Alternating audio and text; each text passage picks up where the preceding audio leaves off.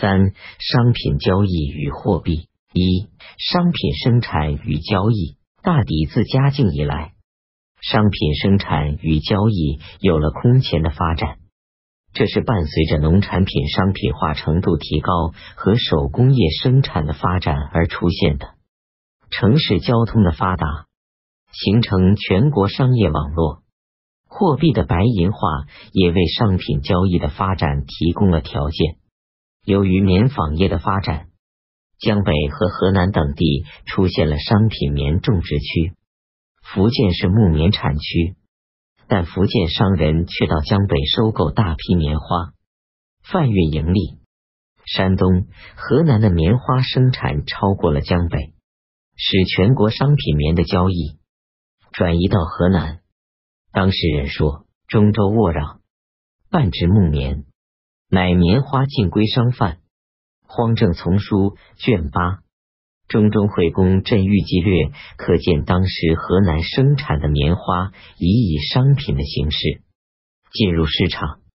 江南地区的嘉善地方，棉织业十分发达，但当地产棉不多，要依靠商人从外地贩入棉花，农民买棉纺纱织布，然后出卖，再买回棉花，获得微利。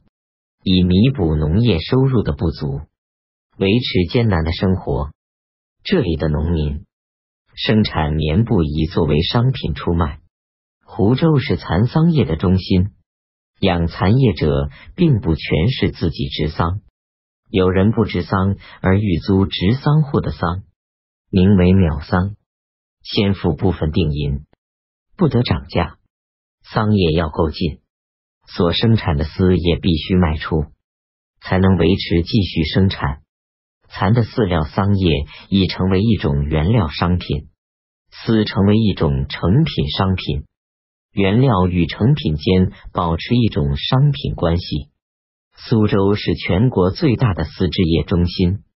苏州居民工转组，故南极专业，家传户籍，不止自己而已。正德姑苏志卷十三，风俗这里丝织业的产品，不只是为了自家使用，而成为投入市场的商品。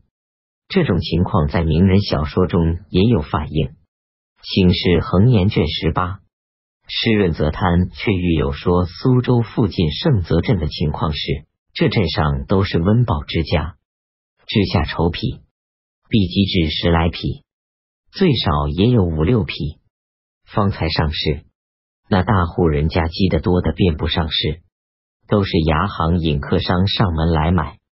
宋应星《天工开物叙》说：“滇南车马，纵贯辽阳领教，宦商横游冀北。”这说明至晚在万历时，商业贸易网络已经得到扩展。从云南到辽东的直线距离就有三千多公里，从广东到河北、北京直线距离也有一千公里以上，商路距离当较直距更远。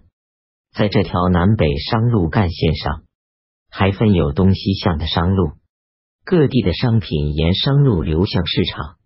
北方的棉花价贱，但棉布价贵；南方则相反。因而，北方的棉花装船运销南方，南方的棉布装船运销北方。